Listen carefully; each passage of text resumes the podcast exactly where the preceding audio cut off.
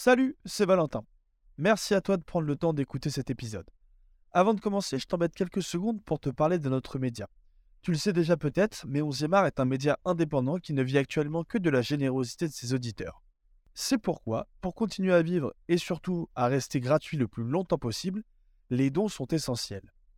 Si tu aimes nos contenus et que tu as les capacités financières de nous aider, tes dons sont évidemment les bienvenus. Pour ça, tu as deux options possibles. La première, c'est notre cagnotte Tipeee. Tipeee, c'est un site créé pour soutenir les producteurs de contenu comme nous.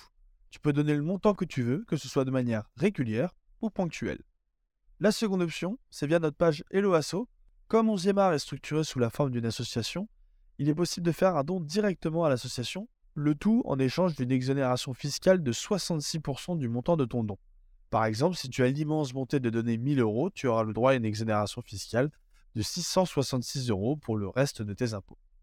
Enfin, quelle que soit la plateforme via laquelle tu nous écoutes, n'hésite pas à t'abonner, à mettre un petit pouce, à commenter ou même à activer la petite cloche pour être informé de la publication de nos nouveaux épisodes.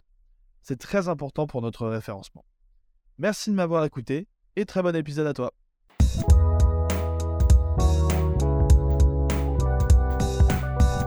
Bonjour à toutes et à tous, vous êtes bien de retour sur 11e art et aujourd'hui c'est au tour de notre format Old Fashion avec Bilal.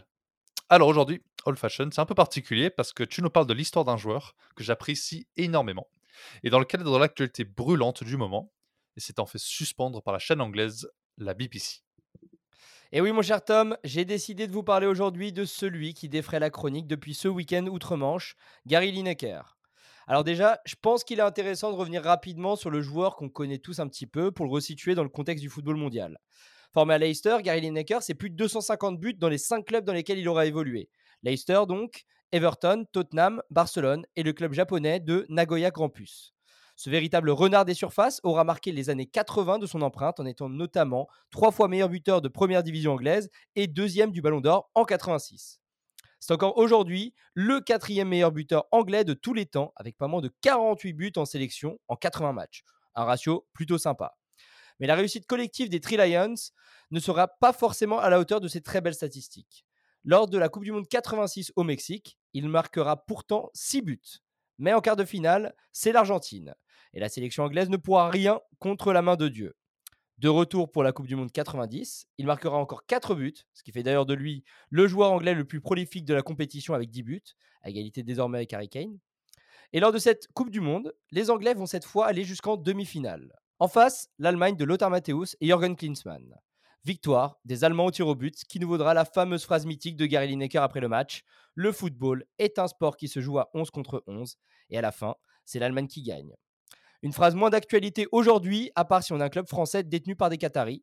Enfin, dernier élément sur lui, c'est son surnom de Mr. Nice. Un surnom dû à son fair play sur le terrain, mais un fair play exacerbé parce qu'il a la particularité de n'avoir jamais pris, en 16 ans de carrière, ni un carton jaune, ni un carton rouge. Une stat qui ferait pas lire notre ami Cyril Roll. Un sacré personnage, ce euh, Mr. Nice. Tu nous as fait un beau portrait de ce joueur qui était très bon, euh, n'était pas le plus grand de, tous les temps, mais qui a fait une sacrée après-carrière, et je pense que c'est pour ça qu'il est très connu, c'est ça? Oui, c'est une vraie star outre-Manche avec presque 9 millions de followers sur Twitter. Et comme tu l'as dit, c'est notamment dû à son après-carrière. Il va d'abord être consultant radio pour la BBC, puis il va rejoindre l'émission culte Match of the Day, d'abord comme consultant, puis il deviendra le présentateur de l'émission à partir de 1999. Pour situer un petit peu, Match of the Day, c'est une des plus anciennes émissions de football à la télévision au monde, et même la plus vieille selon le Guinness Book des records.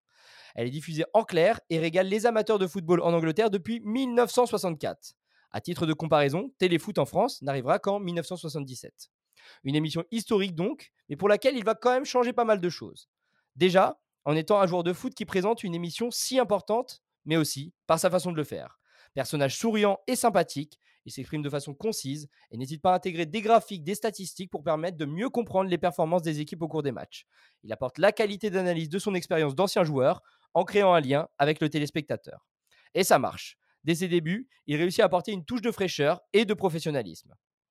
Mais en dehors de ce personnage sympathique, Gary Lineker reste quelqu'un qui n'a pas sa langue dans sa poche et qui n'hésite pas à prendre position.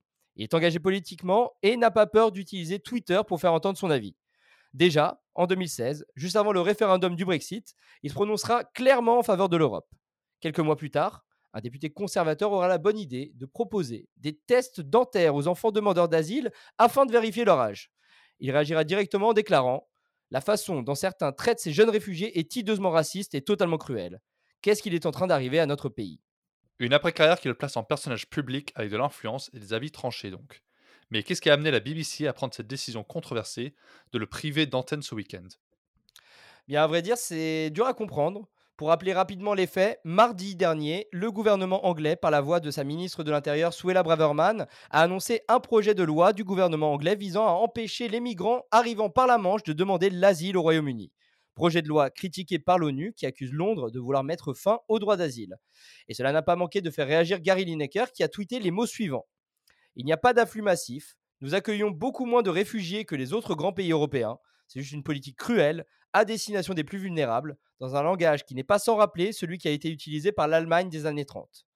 Bon, la comparaison est assez limite, on peut le dire, mais la réaction de la BBC a de quoi surprendre.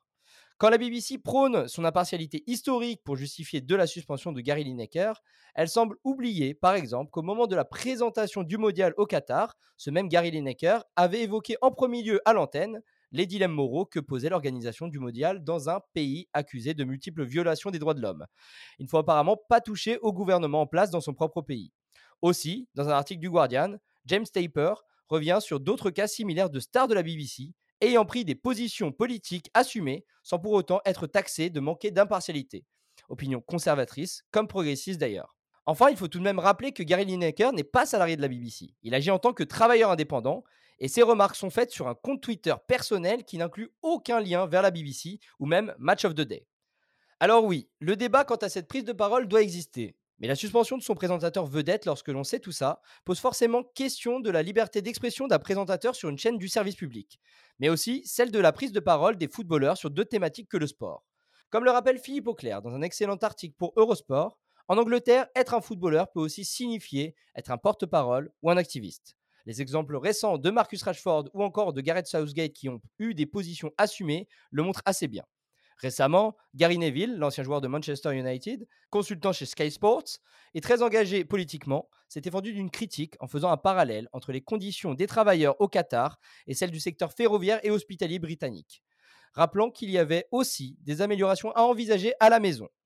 Face au tollé médiatique, ce ne sera pas moins que le Premier ministre Rishi Sunak qui lui répondra en utilisant un argument d'autorité, rappelant à Gary Neville de se contenter de parler de football. Enfin bref, au moment où on enregistre cet épisode, tout est revenu à la normale sur la BBC. Après un week-end historique qui aura vu de nombreuses émissions du week-end être annulées grâce au soutien de nombreux commentateurs et consultants comme Ian Wright et Alan Shearer, Tim Davy, le directeur général de la BBC, est finalement revenu à la raison en réintégrant Gary Lineker un Gary Lineker qui sort grandi de cette affaire. Eh bien, merci Bilal pour cet épisode du jour. On va suivre la suite des événements avec grande attention. Et c'est fini pour la journée. N'oubliez pas qu'on est en live tous les lundis avec le COMEX. Mercredi, on sort en format court. Et le vendredi, c'est un format plus long qui sort. Merci à tous et merci pour votre écoute. Bonne journée.